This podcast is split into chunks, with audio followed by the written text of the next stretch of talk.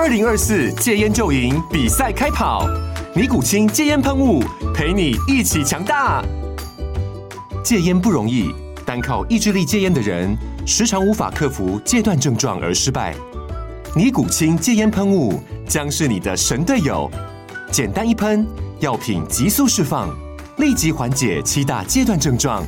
不限场合提高戒烟成功率。除了尼古清神队友，你还可以寻求专业医疗人员协助，一起迈向戒烟成功之路。尼古清戒烟喷雾，用科学方法戒烟，请咨询全台各大药局及戒烟门诊。本广告由尼古清戒烟喷雾、胃部药书字第零二七八三五号提供。嘉安嘉护股份有限公司，台北市中山区民生东路三段二号十楼，北市卫药广字第一一三零三零一九零号。尼古清戒烟喷雾，相伴每个新开始。欢迎收听，呃，分析师一五一十，这是风投顾在每周一跟五的公开内容，内容包括台股、美股、大盘、产业。若您想收听包含个股的内容，可以加入我们的研报会员，收听每周二、三、四的三重点看台股。详细资讯可以加入永丰投顾的 Line，从下方选单了解更多。各位大家好，欢迎收听今天的分析师一五一十。今天是六月六号，礼拜一。那上个礼拜在国际股市的部分是呈现一个周四上涨之后，周五是呈现一个回吐部分的涨幅。那最主要的原因是因为上个礼拜 Fed 副主席以及克利夫兰的总裁都是呈现一个鹰派言论之后，其实对于市场升息的预期是拉高了。而六月三号公布的非农就业数据是。大幅优于市场的预期，也让市场对于升息这个地方可能会在更为激进的一个状况。另外，在 Tesla 的它传出计划裁员之后，也是下跌超过九个 percent，拖累非必需消费板块。那在上个礼拜五的道琼是下跌了近三百五十点，跌幅是一个 percent 以上。至于说在纳斯达克以及费半的部分，科技指数的部分是跌幅比较重，纳斯达克跌超过二点四七个 percent，至于说费半的部分则是跌超过三个 percent 以上。那最主要的经济数据是在上个礼拜五呃公布的这个非农就业，那我们观察到五月份非农新增就业是增加到三十九万人，比市场原先预期的三十二点五万人是增加。相当的多，劳动参与率也是呈现一个升温的一个状况。至于说失业率已经连续三个月持平在三点六个 percent，这个数据是略高于一九六九年十二月以来的这个新低水准。其实看起来，在整个非农就业的一个数据是大幅的优于市场的预期。那在这个地方也会减少费的它升息的一些挂念。而且在上个礼拜五非农就业报告释出之后，在芝加哥交易所的 Fed Watch 工具是显示，市场上认为九月份 Fed 升息两码以上的几率已经超过七成，比先前市场上预期的还要再激进。那以最近要公布的一些数据来看的话，重点会是在六月十号即将要公布的五月份 CPI 的数据。这个地方它将会左右 Fed 未来的一些动向。那我们认为说五月的 CPI 应该还不会出现明显的下滑，而且以现在市场的气氛来看的话，美股看空期权还是远多于看多的期权，所以说美国股市应该还是短期应该还是不容易出现真正的回弹的上涨的一个走势。那我们预期未来剧烈波动行情应该还是存在的。至于说在最近台股的一个表现，上个礼拜四个交易日的一个走势来看的话，其实比较特别的是在因为月底 MSCI 调整权重的一个影响，所以五月三十一号，也就是上礼拜四，台股尾盘用超过一千五百亿的大量推动，那台积电是呈现一个翻红大涨的一个状况，所以指数的跌幅收敛。如果以 K 线形态来看的话，是连续拉出三日的这个红 K。不过，我们观察到台股反弹挑战极限，遭逢获利回吐的一个卖压，功败垂成。上个礼拜上当周是上涨两百六十八点，涨幅是一点七六三均量是两千七百零八亿元。可是因为五月三十一号尾盘的这个 MSCI 的这个季度的权重调整，所以说其实在这个数据是有一点虚胖的。如果扣除这个数据之后，我们观察到量能基本上还是维持在两千亿左右的一个水平，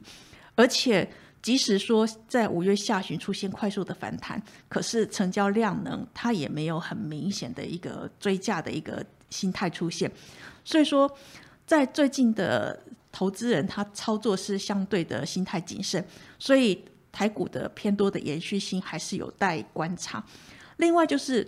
市场上现在最关心的就是通膨，最近的通膨数据是相对的一个偏高。虽然说先前的一个美国的 CPI 稍微有一些顶点出现，应该有机会反转向下了，可是在这个地方，它反转向下的一个斜率是怎么样？那在这个地方，如果说它收敛的数据是不如市场预期，那可能股市还会震荡。为什么会这样讲呢？因为先前费的官员是不断的提到，宁可牺牲一部分的这个经济成长，他也想要去压制到通膨。因为最主要通膨这个地方，对于全世界的这个执政者来说，都是一个相对的敌人。通膨会导致民怨，会影响到他的呃政策的一个执行。所以说，在这个地方，我们认为，如果说 CPI 的数据没有办法如市场预期的呃。降幅比较大一点的话，在股市不管是美国或者是台湾，都还是会持续的一个震荡。那另外来看的话，就是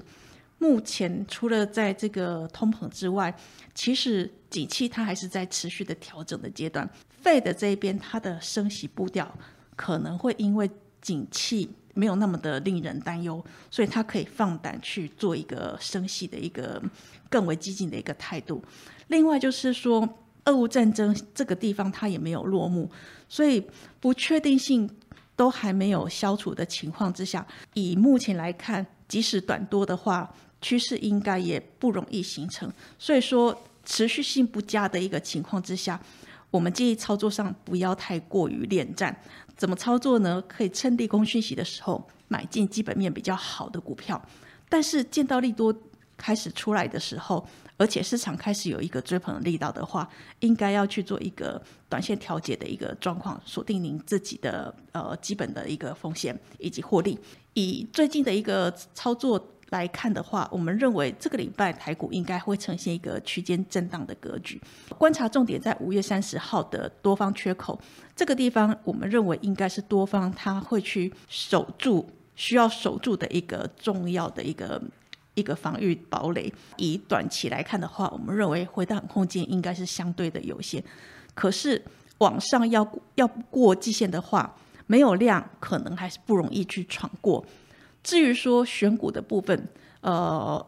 建议以科技股为优先，做买低卖高的一个动作。那在最近的这个三大法人的动态。以上个礼拜四来看的话，三大法人是同步卖超的，合计卖超一百零四点三八亿元，其中外资卖超八十四点九二亿元，这个地方是连续两天卖超，而关谷券商则是呈现一个逢低加码，连续买超两天，而且上个礼拜四买超金额是十七点零二亿元。那我们来观察最近外资买超的一个部分，其实以买超的标的集中是在航运的集团股。车用电子、半导体的特化材料，以及获利有跳升的一些呃个别的股票。至于说它卖超的部分，则是在细制材或者是 ABF，还有一些大型的半导体股。其实，在这个地方还是延续我们先前持续跟大家追踪的，就是外资的操作是持续的短线操作。其实以目前的一个。族群或方向性其实还没有一个很明确的一个状况。至于说投信，则是买超高价的这个 IC 设计股、工具机、细晶圆以及大型的科技集团的个股。至于说它卖超的部分，则是集中在晶圆代工、ABF、再生晶圆以及部分的防御型个股。其实以投信的一个操作来看，它的买超的一个族群性不是特别的强，可是。换股的现象是相当的明显，而且最近投信持续卖超它先前的认养股，所以说在最近的一个走势是呃是呈现一个比较发散的一个状况。那在操作上面，我们认为说应该要避开投信先前的认养股。这个认养股如果说最近开始出现一个筹码松动的一个现象的话，哦，先避开。那之后。何时进场的话，再看看筹码稳定了之后，再来做一个状况。以上是今天的分析师一五一十，